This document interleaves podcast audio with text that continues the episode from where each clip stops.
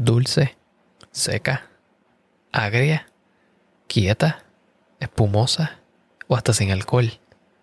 Hoy vamos a hablar de la sidra.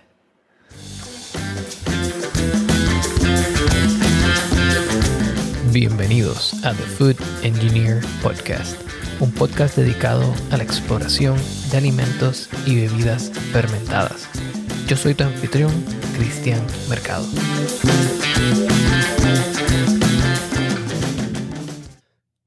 Hoy estaremos hablando sobre la sidra y la perada. Y he decidido juntar estos dos temas ya que son muy parecidas en su confección y lo único que cambia tiende a ser el sustrato o la fruta que se utiliza para crear esta bebida. La sidra no es otra cosa que un jugo de manzanas que ha sido fermentado. Pero si vamos a ver los ejemplos que existen en el mercado, nos damos cuenta de que existe una gran variedad de sidras. Y lo que voy a intentar hacer hoy es quitarle el misticismo a esta bebida y atacarlo pasito a pasito para entender un poco mejor cómo se hace y qué lo hace tan único. Los árboles de manzana, según el almanaque agrícola, crecen en las zonas 3 a 8, siendo las zonas 3 a 5 eh, un buen área para crecer manzanas en general, pero ciertas otras variedades que tienden a ser utilizadas para sidra son crecidas también en áreas más frías. Y es que existe una infinidad de variedades de árboles de manzana. No solo la infinidad de árboles, sino que obtener el mismo producto una y otra vez es casi imposible. Y por eso es que los árboles de manzana comerciales tienden a ser injertos de árboles que se sabe que producen un tipo de manzana de una calidad deseable. Sin embargo, cuando se hace sidra, se utiliza muchas veces otro tipo de manzana.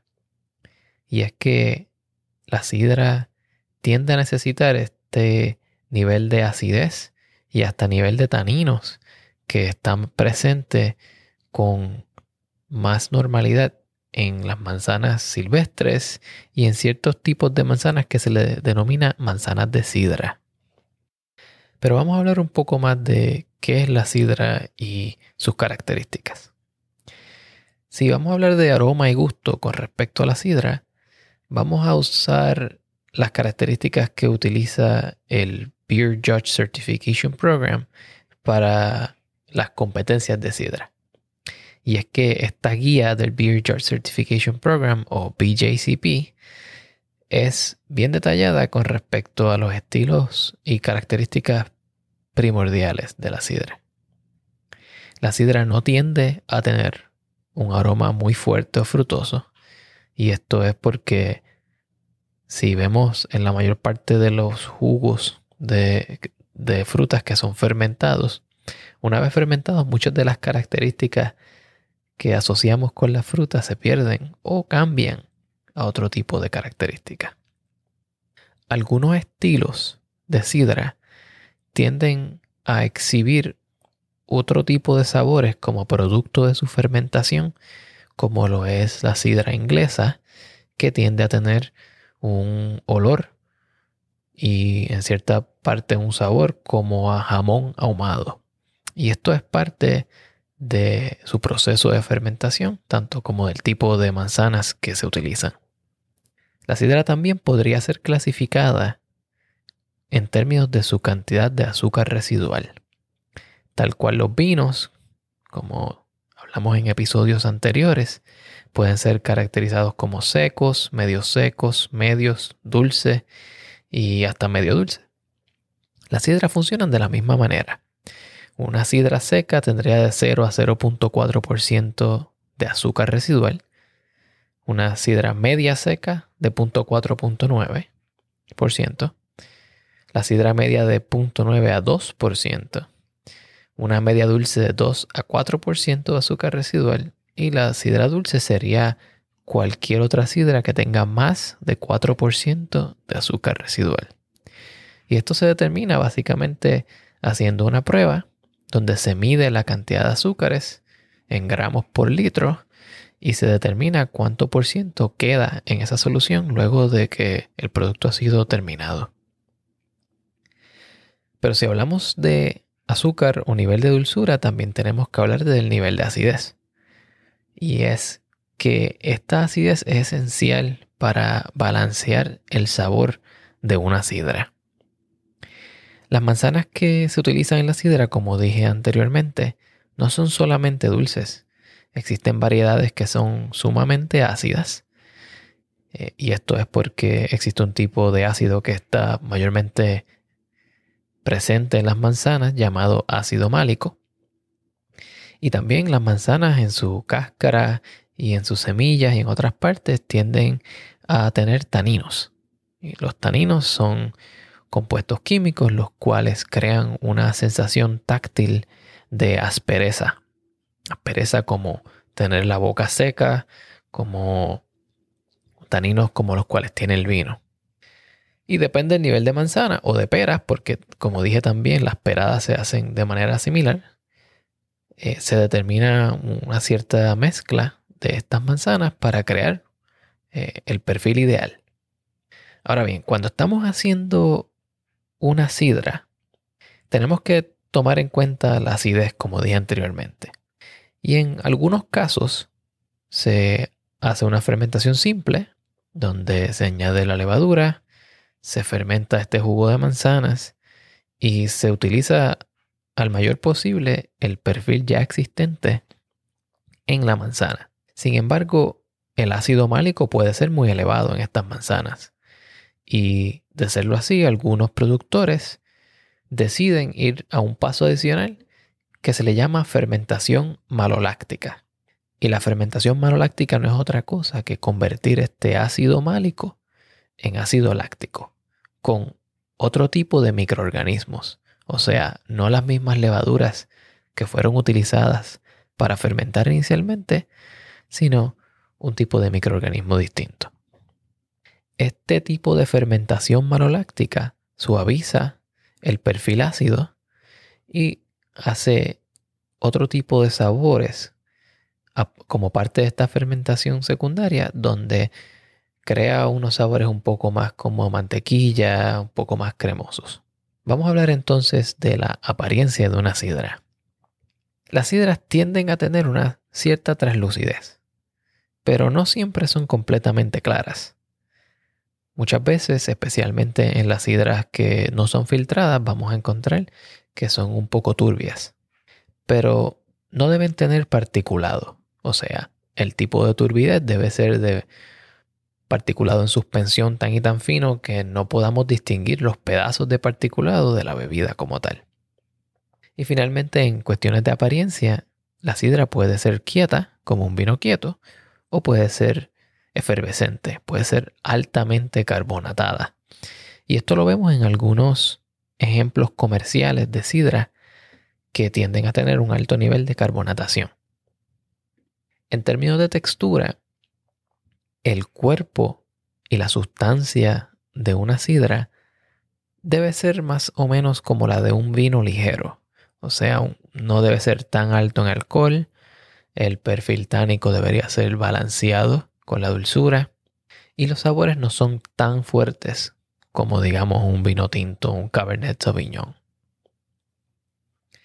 En algunos estilos específicamente, como lo son el estilo de sidra francesa y de sidra inglesa, la astringencia de los taninos o astringencia tánica son parte del perfil de sabores, o sea, de gustos y olores que identifican a la sidra.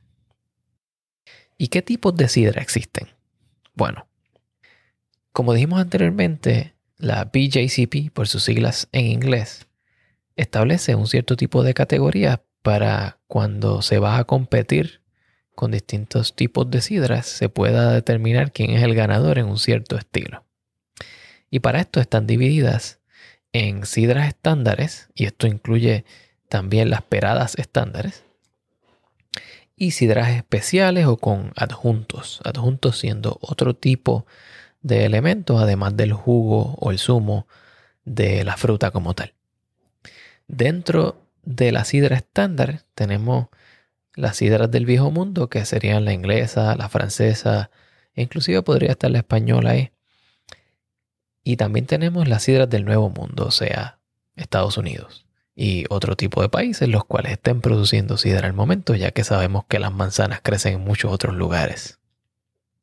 Dentro de la sidra de adjuntos tenemos los mismos estilos, siendo eh, sidra inglesa, sidra quizás francesa, pero tenemos también adjuntos y eso está la sidra de Nueva, de Nueva Inglaterra, sidra con frutas, vino de manzana y cuando estamos hablando de vino de manzana estamos hablando de una sidra mucho más fuerte.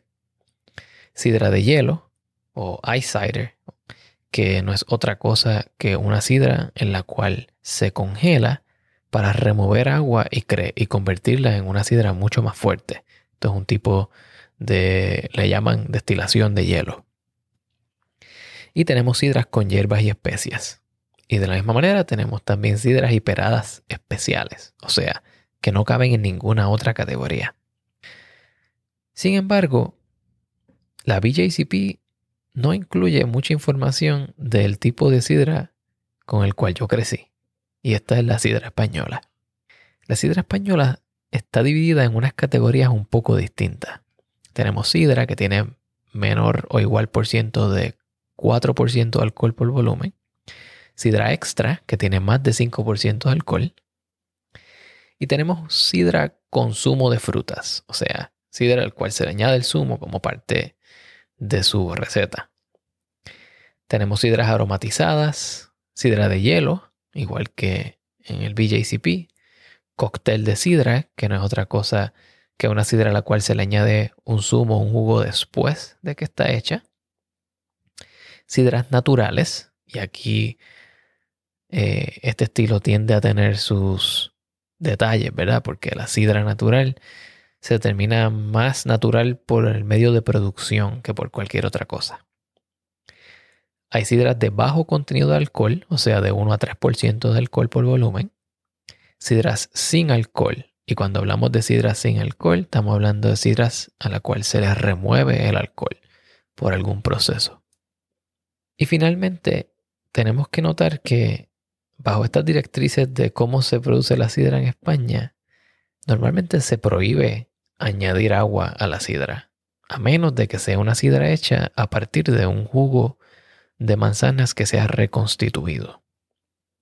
De la misma manera, no se puede añadir aromas a menos de que esté compitiendo bajo una categoría de sidras aromatizadas. Y esto nos lleva a enfocarnos un poquito más en estas sidras españolas y ver tres estilos mayoritarios de sidra. La sidra asturiana, la sidra vasca y la sidra gallega. Estas sidras han sido producidas desde antes del año 950. Existe documentación al respecto en la cual se menciona la producción de, sidra desde hace cientos de años atrás. Eh, cuando hablamos de la sidra asturiana, estamos hablando de una sidra natural, sin dióxido de carbono, o sea, una sidra quieta. Se hace con el estilo de fabricación de tonel o trasiego y no es una sidra muy ácida. O sea, el perfil de sabores tiende a ser bastante balanceado y hasta un tanto dulce en algunos casos. Cuando hablamos de la sidra vasca, estamos hablando de una sidra la cual es fermentada en un clima más frío, con otro tipo de estilos de producción. Y ahí vemos entonces cómo se puede generar un poco más de acidez. Esa acidez puede ser tanto por el estilo de la variedad de manzanas que se utiliza, como también por el procedimiento en el cual se fermenta. Y es que la sidra vasca en algunos casos eh, es macerada múltiples veces, macerada y exprimida múltiples veces, lo cual puede traer muchos más taninos de las cáscaras de las manzanas y añadirlas al mosto que va a ser fermentado. Algunos productores inclusive utilizan fermentación maloláctica para bajar un poco este perfil de acidez y entonces crear un perfil más balanceado entre los ácidos, los dulces y los taninos. Y finalmente tenemos la sidra gallega. Y en Galicia, al ser el mayor productor de sidra y de manzanas en cierta manera, tiene unos estilos muy variados. Sin embargo, tiene un poco de similitud a la sidra vasca. En el caso de la sidra gallega, la maceración es previa al prensado. O sea, se macera la manzana, la cual ha estado eh, picada por un cierto tiempo, para entonces luego prensarla. Y esto es un estilo el cual depende mucho de la zona y del productor. O sea que no todo el mundo lo hace de la misma manera. Entonces sabemos un poco más de la sidra. Tenemos sidras dulces, secas, tenemos sidras naturales, tenemos sidras hechas en barriles o toneles. Tenemos que algunas sidras utilizan una fermentación maloláctica para bajar el nivel de acidez. Y también sabemos que hay sidras tanto quietas como sidras espumosas. Ahora vamos a hablar un poco más de cómo vamos a consumir esta sidra. ¿Verdad? Porque la sidra, al tener un perfil ligero y un tanto ácido, es un excelente maridaje para un sinfín de platos. Normalmente, la sidra natural se tiende a maridar muy bien con quesos cabrales y Stilton, ya que el perfil natural, o sea, una fermentación mixta o una fermentación que es hecha a partir de los microorganismos que ya son parte de la manzana, tiende a producir muchos sabores complejos, o lo que en inglés le llamarían funky, los cuales se dan bien con quesos que también son funky. O sea, el queso de cabra tiene un, tiene un cierto pique y tiene también un cierto olor intenso. El queso Stilton, que es parte de la familia de los quesos azules, como el gorgonzola, y el blue cheese también tienen este tipo de perfiles y entonces no tiende a batallar uno con el otro. O sea, que los estamos usando como un puente entre los dos perfiles de sabor. También las podemos parear con chorizos, calamares fritos, sardinas a la plancha, almejas, patatas bravas y hasta ciertos caldos que son fuertes. Y es que estamos basándonos en la complejidad del sabor de la sidra natural para parearla con un plato el cual tiene una complejidad de sabores también bastante altos. Ahora bien, existen también otro tipo de sidras, lo que llaman sidras de nueva expresión, que van muy bien con manchego, con guda, con brie, los cuales son quesos que digamos que son un perfil un tanto más suave, por lo menos en comparación con los quesos cabrales y Stilton. Se pueden también parear con jamones, pero jamones un poco más limpios. O sea, en vez de usar un chorizo, se pueden parear con jamón ibérico, que es un perfil más suave. Y platos los cuales pueden incluir también pescados. Vimos que la sidra natural se pareaba mejor con ciertos tipos de mariscos de sabor fuerte. Sin embargo, estas sidras nuevas, de nueva expresión, o sea, sidras más limpias, se pueden parear con camarones o gambas, eh, con pescados blancos y tiernos que tienden a tener perfiles más suaves, y hasta con sushi. Ahora bien, las sidras que tienden a ser carbonatadas dan una ventaja adicional a la hora de ser pareadas o maridadas con ciertos platos. Y es que el CO2 o el dióxido de carbono sirve como una manera de limpiar el paladar entre bocados. Así que una sidra con un perfil un tanto semidulce o hasta semiseco, pero que tenga carbonatación, Va a ir muy bien con quesos de cabra, cosas más fuertes con hierbas y especias. Va bien con un chorizo, hasta con platos con salsas como una albóndiga con salsa, hasta un curry. Y es que estos platos al ser intensos eh, pueden ocultar ciertos otros sabores y entonces una bebida que sea un poco más dulce que los platos y que también tenga carbonatación nos ayuda a crear un mejor balance. Sin embargo, cuando tenemos una sidra, y bien esto también aplica a las peradas, una sidra que sea también carbonatada pero seca, entonces tenemos que tener un poco más de cuidado. Y aquí estamos utilizando un poco esta regla que se utiliza en el mundo del vino, que dice que tu vino siempre debe ser igual o más dulce que la comida que te estás comiendo, ¿verdad? Así que una sidra más seca y carbonatada puede ir bien con unos quesos más como cheddar, Stilton, eh, que siguen siendo sabores fuertes, pero no dulces. Ciertas tapas, eh, alcachofas, que son un poquito más ácidas y no exhiben esta cierta dulzura de otras vegetales. Eh, pueden ser con carnes a la plancha, un churrasco, con una salsa, como un chimichurri. Deben ir muy bien con una sidra que sea seca y carbonatada. Entonces tenemos finalmente las sidras dulces, las sidras de hielo, o pueden ser también el vino de manzanas. Estos van a ir con algunos platos un poco más dulces, postres. En Puerto Rico se tiende a comer el membrillo o el dulce de guayaba con queso. Este tipo de perfil junto tiende a ser un poco fuerte el paladar, así que una sidra dulce con más alcohol va a tener la capacidad de batallar e ir muy bien junto a este tipo de perfil de sabores. De la misma manera los quesos cheddar que tienden a cubrir el paladar con un cierto unto, los dátiles y las almendras y inclusive hasta postres como bizcochos. Así que hoy aprendimos un poco más de la sidra, de dónde viene, qué estilos hay, cómo se hace, los estilos principales en base a las categorías estadounidenses y en base a las categorías españolas y un poco más de maridaje sobre la sidra.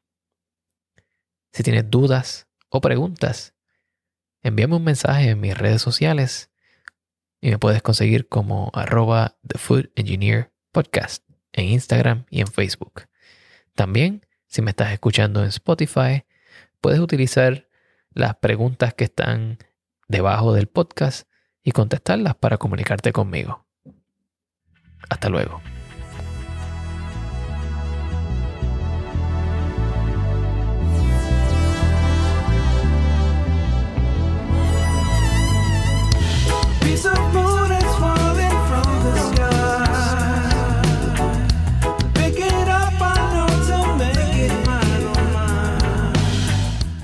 La música del episodio de hoy es titulada Distant World por Fellow Marshall, una producción del señor Pedro Lavezari.